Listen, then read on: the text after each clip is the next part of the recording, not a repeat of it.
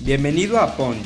En este episodio encontrarás una fascinante plática con una gran personalidad, quien por medio de su historia nos inspirará a volvernos imparables. Además, nos dará grandes consejos de vida y nos contará cómo ha podido levantarse de los knockouts que ha recibido. Prepárate para aprender y disfrutar. Esto es Punch y yo soy Elio Mizrahi. ¿Qué onda, Ponche? ¿Cómo estás? Bienvenido a un episodio nuevo de Punch. Hoy estoy más que emocionado porque tenemos con nosotros una gran emprendedora, una gran empresaria, una pionera en el mundo digital que tengo muchísimas cosas para platicar con ella. Andrea Arnau, ¿cómo estás? Bienvenida. Hola, Elio. Muy bien, muchas gracias por invitarme. Andrea Arnau es una de las empresarias más reconocidas de Latinoamérica en temas de tecnología y marketing digital. Es licenciada en Comunicación y Publicidad por el Emerson College en Boston. Durante su trayectoria, ha fundado varias agencias digitales en Estados Unidos y Latinoamérica, donde asesoró a compañías multinacionales en sus estrategias de branding y marketing. Actualmente es fundadora y CEO de CPT Investment y asesora en proyectos especiales de Rocker, donde ayuda a compañías de diferentes tamaños a crecer mediante el uso de la tecnología. Andrea es tiburón en Shark Tank Colombia y Shark Tank México, conferencista y una pionera digital que nos enseña las claves para lograr que un emprendimiento se convierta en un negocio exponencial. Pues bienvenida, me encanta tu trayectoria y qué padre que estés aquí. Muchas, muchas gracias nuevamente por, por, por insistirme que participara, por haberme reconocido el día que nos encontramos en Santa Fe. Eh, me dio mucha emoción verte ahí. Y bueno, como en todos los episodios, tenemos esta sección de preguntas llamada la 5D. Son cinco preguntas cortas, lo primero que te llega a la mente, ¿va? Ok, a ver. Andrea, en una palabra. Curiosa. Libro, película o documental que todo mundo debería de ver o leer. Libro, un libro que se llama Una nueva tierra. ¿A quién admiras? A mi papá y a mi mamá. ¿Tu mayor virtud? Trabajar en equipo. ¿Qué te hace sentir orgullosa de ti misma? Eh, que no me da pereza trabajar. Andrea, quiero empezar esta entrevista con la misma pregunta con la que empezaste tu TED Talk. Es hora de cuidarnos. ¿Qué te ha llevado hacia el lugar en donde estás? Em, y es una pregunta muy buena porque además que uno nunca se, se pregunta si donde está es donde hubiera querido estar cuando eh, empezó la carrera. Eh, yo creo que hay poquitas personas que a lo largo de su carrera, yo, mi carrera lleva más de, no sé, 25, 30 años, llevo trabajando. Em, yo no, no sé si yo me hubiera imaginado estar aquí, creo que nunca me imaginé estar donde estoy hoy eh, cuando empecé, porque yo empecé en publicidad en Medellín, eh, una ciudad espectacular en Colombia, la segunda ciudad mm, de Colombia, eh, es como ser como de Monterrey o de Guadalajara, es como, como, como un poquito ese, ese vibe de, de, ciudad, de segunda ciudad. Em, y yo no sé si yo me, imaginar, me hubiera imaginado estar teniendo la oportunidad de empezar negocios todos los días, porque eso es lo que pasa cuando trabajas como inversionista y es que eh, tienes la, sobre todo en el tipo de compañías que yo invierto, que yo invierto en compañías de etapa muy temprana, donde puedo involucrarme mucho donde puedo ayudar mucho al emprendedor a avanzar. Em, entonces yo todos los días estoy reunida con algún emprendedor hablando de cosas muy trascendentales de su compañía, eh, cosas que, que pueden marcar el rumbo de si son exitosas o no. Y yo creo que esa, ese privilegio solo lo tiene uno pocas veces en la vida si no es, si no es que se dedica a esto. Entonces yo, eh, a mí yo creo que lo que más, lo que me ha traído definitivamente acá ha sido la capacidad de rodearme de gente muy talentosa en, en su momento de creativos y desarrolladores, ahora de emprendedores. Eh, tengo una familia espectacular que apoya todas mis locuras. Mi esposo es un ser eh, fuera de este mundo que, que, tiene una inteligencia emocional eh, impresionante que me aplaca a mí mucho porque yo soy muy acelerada y muy loca y él me ayuda a como aplacarme. Eh, tengo mucha gente a mi alrededor que es muy, muy buena. Em, entonces yo creo que definitivamente hasta acá me ha traído esa, esa capacidad de rodearme de gente buena y de tratar todos los días de trabajar mejor con esas personas, de, de superarme a mí misma en la manera en que trabajo con, con, ellos porque uno todo el día está aprendiendo. O sea, yo, yo, este no es la culminación de mi carrera. Yo todos los días estoy inventándome cosas nuevas y estoy teniendo nuevas ideas. Si no hubiera sido por la gente que está a mi alrededor, pues tal vez nunca lo hubiera logrado. Em, y lo otro es la curiosidad. A mí no me gusta nada demasiado conocido. A mí me gusta mucho trabajar en cosas nuevas, distintas, me emociona mucho descubrir, entonces me gusta meterme en cosas que no sé, que no entiendo bien, y esa curiosidad me han traído al lugar en el que estoy hoy, y el lugar en el que estoy hoy, que es un lugar de éxito, porque eh, para mí el éxito tiene que ver con poder hacer lo que uno quiere hacer, poder hacer poder, dedicarle la mayor parte de su día a cosas que emocionan. Y eso no quiere decir que no haga tareas que sean de pronto no tan emocionantes como, no sé, hacer el due diligence de una compañía, pues no es que tenga mucha emoción, o hacer cosas de administrativas que a veces toca hacerlas no son tan emocionantes. Pero ahorita, de hecho, estaba hablando con alguien Ahorita antes de esta llamada colgué con alguien que le dije estoy supremamente ocupada. Hace mucho no estaba tan ocupada, pero todo lo que hago me gusta. Entonces, eso yo creo que es éxito. Es hacer cosas que a uno le gusta. Me encanta y te quiero conocer desde niña. En Punch me gusta mucho eh, preguntar acerca de sus infancias para ir entendiendo un poco de su trayectoria. Así que, ¿cómo eras de niña? ¿En qué soñabas? Mira, yo no me acuerdo yo en qué soñaba. No sé si, no sé, no sé, no tengo eso tan claro, pero cuando era chiquita, yo siempre fui muy líder, siempre lideré todo, los, a los primitos, a los, pues, o siempre como que organizaba a la gente, eh, cuando estábamos en, vacaciones, eh, que nos íbamos a una casa en la playa, organizaba a todos los primitos para que cobráramos por hacer favores, porque típico que al niño le piden, ay, me traes el bronceador, ay, me sirves una Coca-Cola, y uno, pues es como, ¿por qué? Entonces yo les decía, hagamos unas tarifas y si el favor es desde la playa hasta la casa, es más caro que si estamos en la casa y es en la misma casa. Y al final de las vacaciones cobrábamos nuestras, nuestros favores y, y, y, era como muy de hacer actividades y cosas.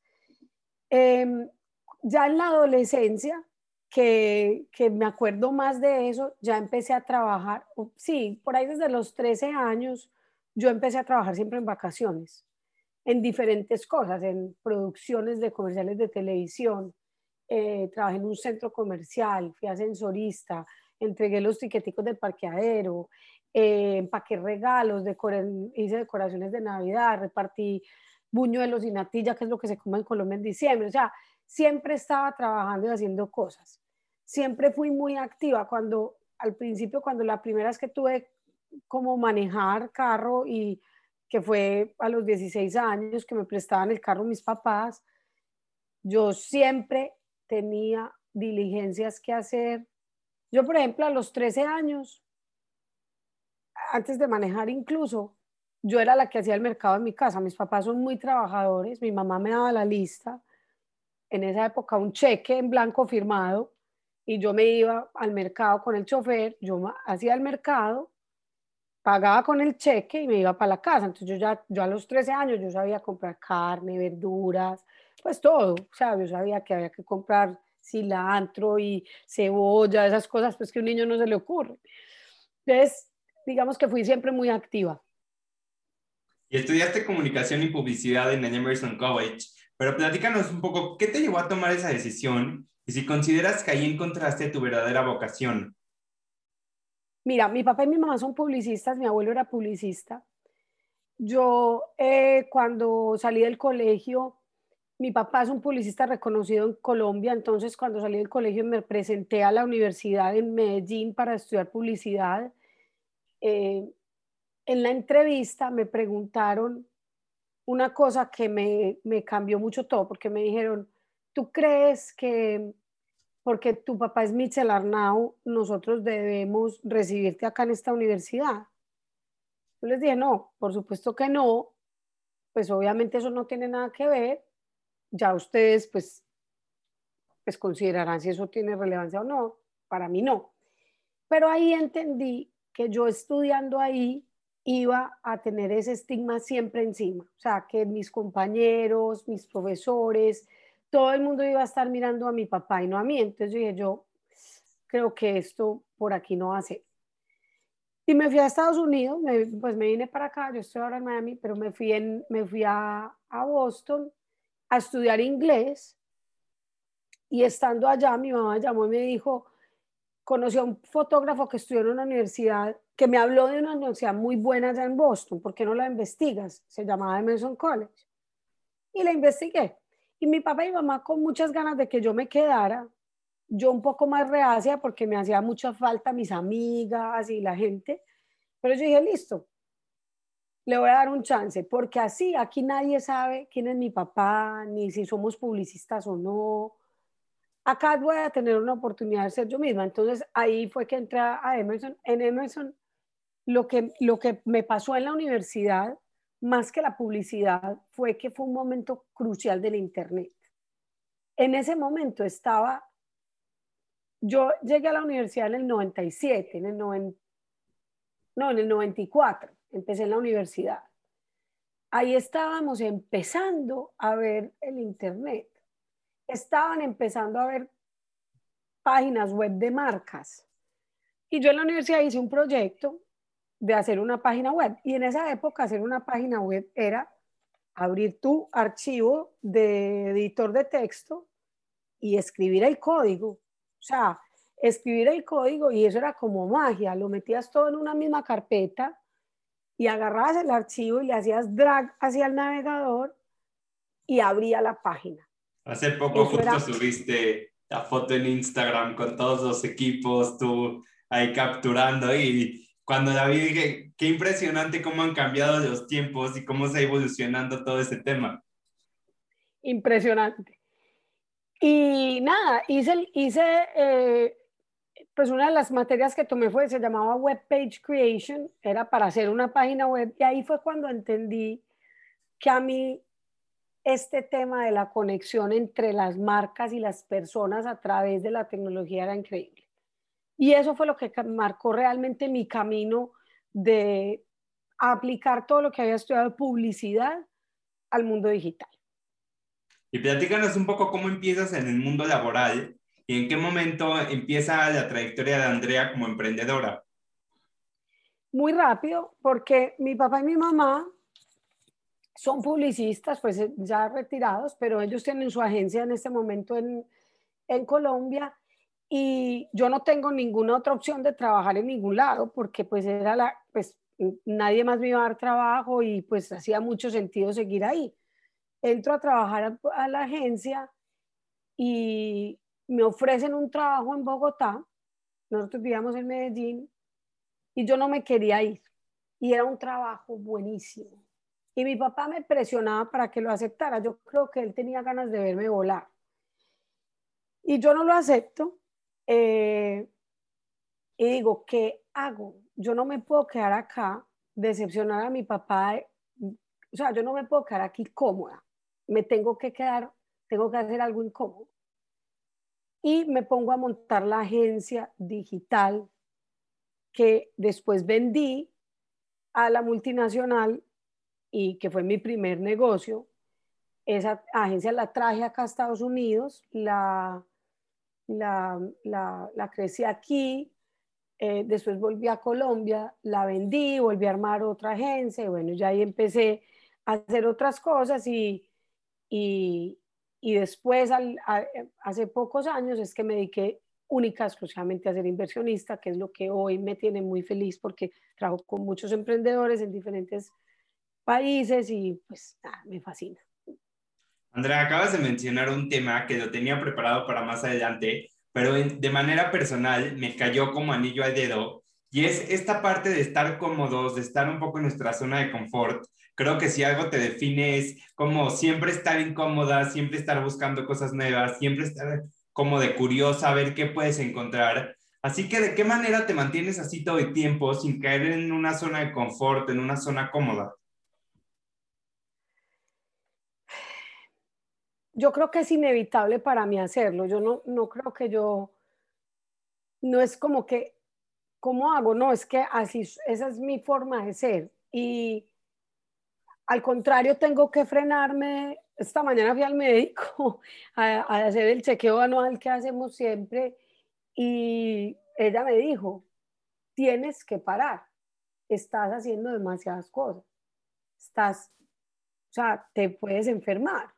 Y me preocupé porque, porque siento que tengo tantas ganas de hacer tantos proyectos tan diferentes que yo, es una cosa de mi naturaleza. Y hoy hablaba con una amiga que, que le ofrecieron una, trabajar en una startup. Eh, ella trabaja en una corporación normal y pues grande y ya establecida y la llamaron de una startup y me dijo, ¿qué harías? Y me contó pues la idea y todo y me dijo, me pagan un poco menos, me dan una plata en acciones. ¿Qué harías? Yo le dije, ya, te tienes que mover, porque si te llama la atención y te gusta, ahí vas a aprender y vas a tener una vida. O sea, si ya lo estás considerando es porque tu prioridad no es el dinero, que tu prioridad es crecer como persona, aportarle algo que está nuevo. Hay personas así. Eh, hace poco me renunció una niña con la que trabajé solamente dos semanas. A las dos semanas le ofrecieron un mejor trabajo que le pagaban más y se fue. Decidió irse.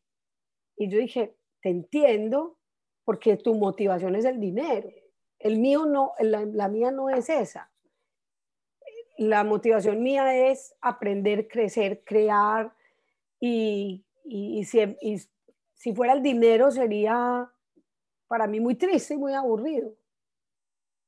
No, si podían ver mi cara de sonrisa porque lo que estás diciendo, después si quieres te platico un poco más cuando acabemos de grabar, pero estoy pasando por un momento personal donde todo lo que estás diciendo está como, ahora sí que ni planeado lo podrías decir tan claro como las palabras que yo necesitaba escuchar en este momento en el que estoy por ahí tomar una decisión importante. Entonces, me encantó que lo hayas mencionado. Mira, esto, la amiga mía, se, la amiga que me llamó a decirme que, que le ofrecían por menos plata en una compañía más emocionante, se había ido a ese nuevo trabajo hace más o menos un año por plata, porque le pagaban mucho más. Y por otras cosas, porque ella le, era, se tenía que mover de ciudad, etcétera. Entonces tenía como unas cosas, em, digamos que no salariales, que eran también emocionantes. Está súper infeliz, súper infeliz. Uno nunca debe aceptar un trabajo por plata. Nunca. Eso, eso sí, no se lo recomiendo a nadie. Me encanta. Bueno, eres asesora de proyectos especiales en Rocket, pero platícanos un poco qué es este proyecto y cuáles son tus roles dentro de la compañía. Mira, yo otra estuve con Rocket muchos años eh, y en la mitad de la pandemia ahí hice de todo. Trabajé em, en growth, levanté capital para una de las compañías, dirigí una de las compañías. Rocket es un company builder, construye compañías. Em, y, y, hice todo, hice marketing para Rocker. El, el, el, año pasado, cuando llegó la pandemia, muchos de mis inversiones la estaban pasando muy mal, como muchos emprendedores. una de ellas me llamó un día y me dijo, André, yo sé que nosotros apenas estábamos terminando de cerrar el due diligence y les teníamos que mandar el dinero.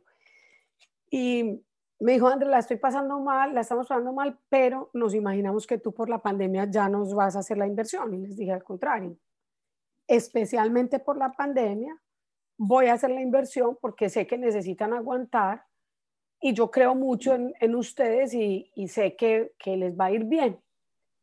Eh, y que esto es un momento difícil, pero que no es el momento difícil para todos.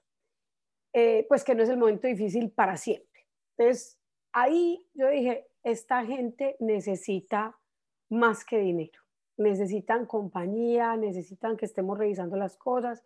Entonces yo todas mis grandes responsabilidades en Rocker las dejé, les dije, me voy a quedar solamente en proyectos muy puntuales. Eh, y ahora principalmente les ayudo en temas de educación, eh, de, la aceleradora nueva que están lanzando una aceleradora de blockchain.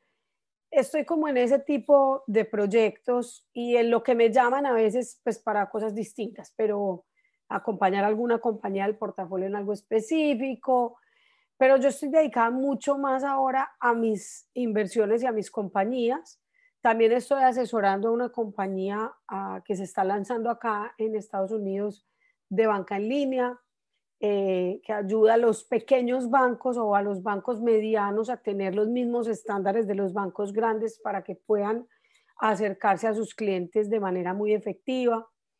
Eh, entonces yo, me, yo estoy haciendo muchas cosas a la vez, pero, pero todas en general tienen algo que ver con tecnología. Sí, justo ahí va mi siguiente pregunta. ¿En qué momento te enamoras tanto de este tema?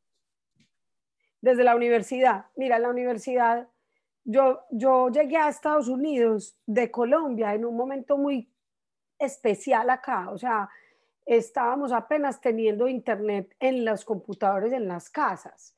Eh, y tú no, no te acuerdas de esto, obviamente, porque no habían nacido, pero eh, esto no era normal y para tú conectarte a internet necesitabas instalar un software en tu computador y conectar el cable del teléfono al computador y cuando te conectabas a internet nadie podía estar hablando por teléfono. Entonces, si entraba una llamada se te caía internet.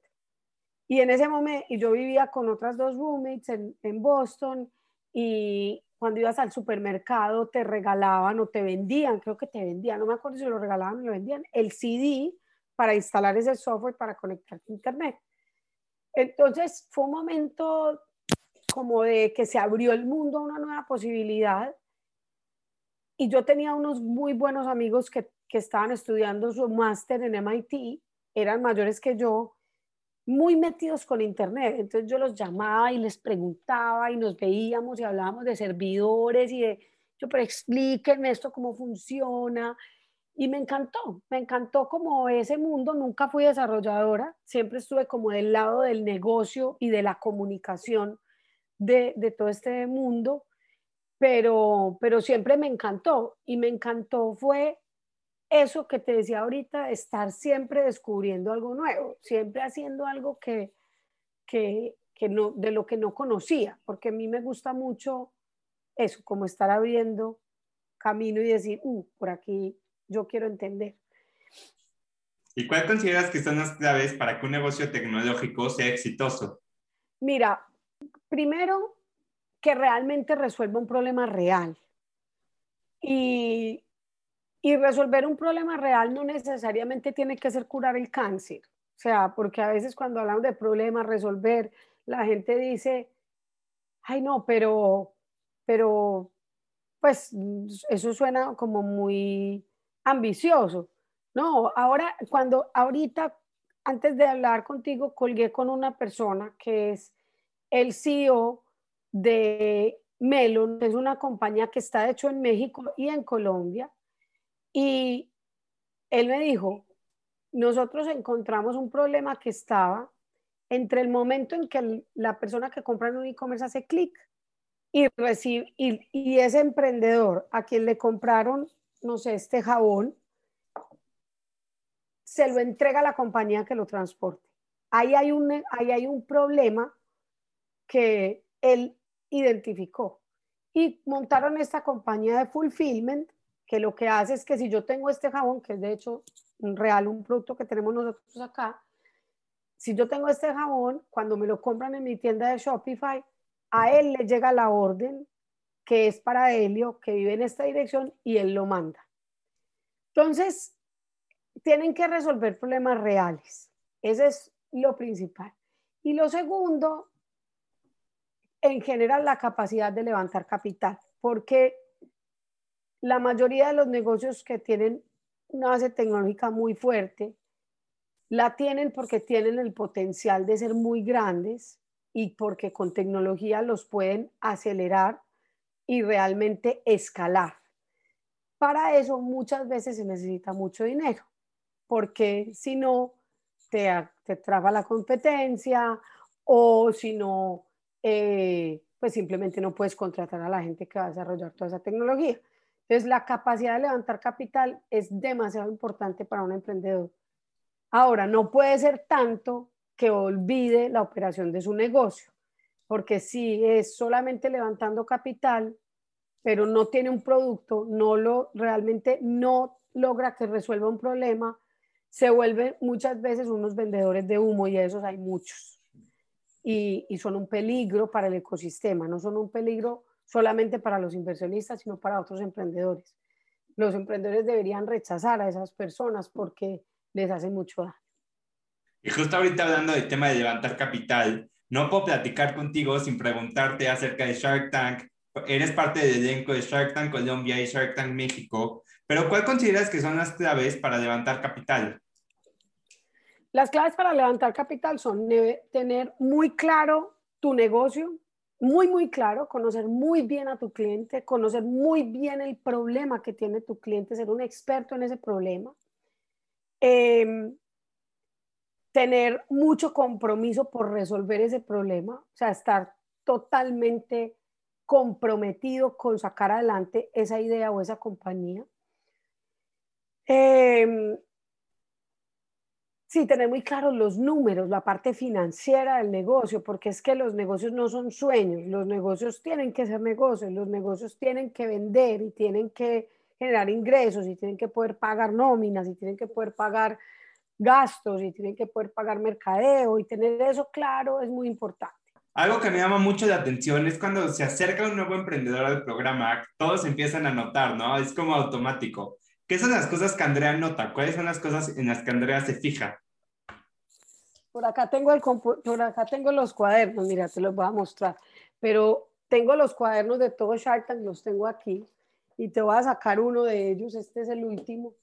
Eh, lo, que, lo que anoto, siempre, siempre anoto el nombre del emprendedor, siempre me gusta saber cómo se llama, porque pues me gusta dirigirme a la gente por el nombre y a veces uno se le olvida lo que pidió y por cuánto, eh, cuánto vende, cuál es el margen, esas son como las cosas más claras. Y ya, y ya empiezo a notar, por ejemplo, aquí, comunidad digital, marketing digital, mobiliario, infraestructura, eso es lo que quería hacer con la plata. Como cosas, porque como empezamos todos a preguntar de una, yo digo, quiero, no se me olvide preguntarle esto a esta persona, o sea, ¿qué fue lo que, qué fue lo que, qué es lo que dice que, dijo que yo creo que necesita aclarar mejor. Entonces eso es lo que anotamos. Me encanta y me encantó que ahora sí de exclusiva de la libreta. Y bueno, y si parte de los dos programas, tanto de México como de Colombia, te topas con diferentes tipos de emprendedores, pero ¿cuáles consideras que son las principales diferencias que ves entre un emprendedor de México y uno de Colombia? Los emprendedores de México tienen un potencial, tienen una oportunidad gigante en su país, gigante porque México es muy grande. E increíblemente, estando tan cerquita de Estados Unidos, tienen, tienden mucho a ver su mercado como el único mercado. En Colombia eh, tienen más la, en general, y estoy generalizando sin haber hecho realmente un conteo, pero es mi sensación en general, los emprendedores en Colombia sí están pensando en salir más rápido de Colombia. Eh, en México, de todas formas, y esto ya incluso más allá de Shark Tank, hay un ecosistema de de emprendimiento mucho más maduro en tema de fondos, de, de mucha gente que ha estudiado en Estados Unidos, que, que ha llevado ese conocimiento y esa realidad a México. Entonces, tienen, en ese sentido sí tienen mucha capacidad de pensar en grande. México tiene más unicornios que Colombia eh, y eso es una muestra de que, de que hay algo siendo bien en México. En México hay un amor muy grande por su país, muy grande que en Colombia de pronto me gustaría ver un poco más de eso me gustaría ver un poco más de eso. Siento que en Colombia hay más eh, negocios tecnológicos, o sea, se presentan en Shark más negocios tecnológicos, pero mira qué loco lo que te acabo de decir, hay muchas más unicornios en, en México.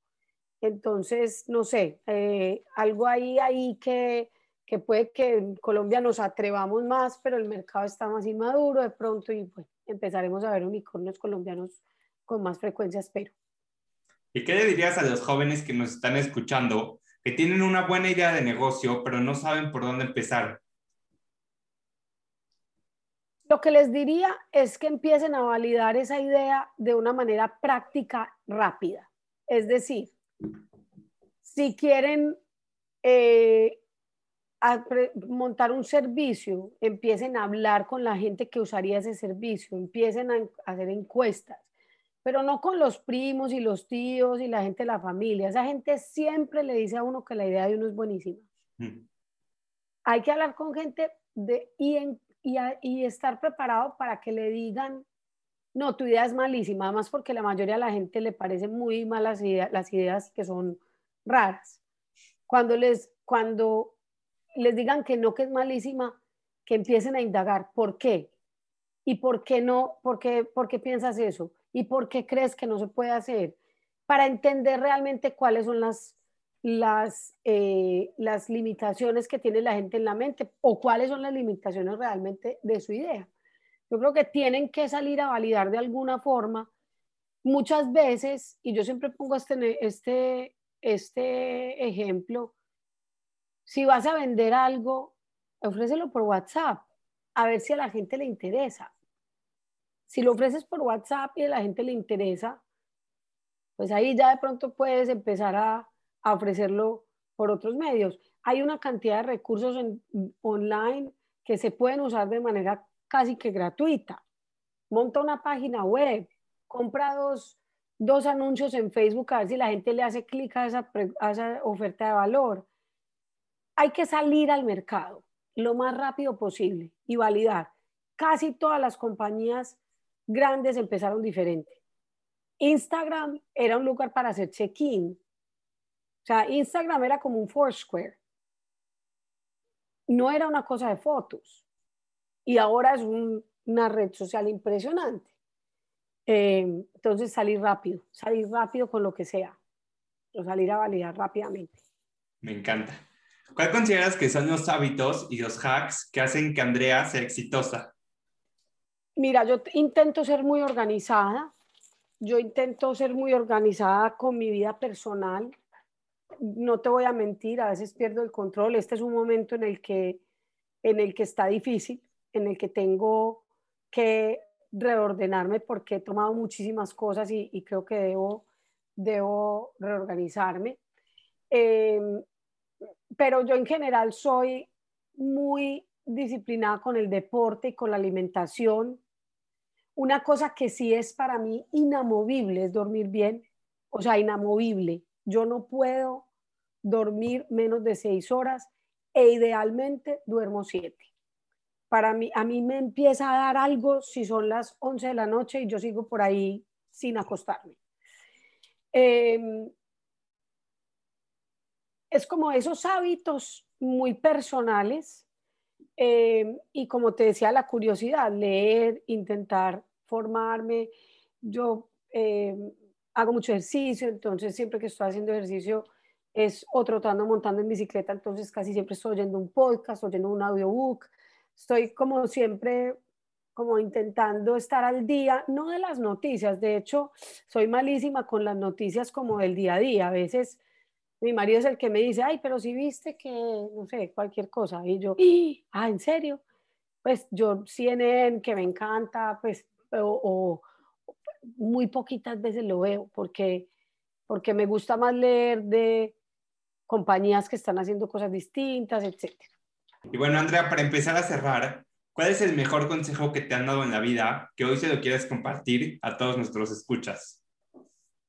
Qué bueno que me haces esa pregunta porque mira, esa pregunta me la, me la han hecho muchas veces y siempre me agarran como súper fuera de base con la pregunta y siempre digo bobadas. Y en estos días que me hicieron esa pregunta en Shark Tank Colombia, llegué al hotel y dije, ¿yo por qué dije esto si lo que tendría que haber dicho es esto que me dijo el doctor Gómez? Yo hace muchos años tenía un psicólogo acá en Miami y me dijo, me lo dijo en inglés, me dijo, Andrea, you don't have to settle. Y eso en español quiere decir, no tienes que resignarte. Eso es, ese es el mejor consejo que me han dado a mí en la vida, porque uno no tiene por qué resignarse a nada, a nada, uno no tiene por qué aceptar nada que sea menos de lo que uno se merece. Por eso me tatué estas tijeras, que esto no se lo cuento a casi nadie, otra exclusiva. me tatué esto porque los apegos son una cosa muy peligrosa. Uno no se puede apegar ni a sus ideas, ni a sus rabias, ni a sus pensamientos, ni a personas tóxicas, ni a trabajos que no sean buenos, ni a, a nada se debe apegar. Uno tiene que tener esa capacidad de, de, de liberarse de cosas, porque no tenemos por qué resignar no hay por qué vivir resignados a nada. Me encanta. ¿Cuáles son los sueños que tiene Andrea en estos momentos?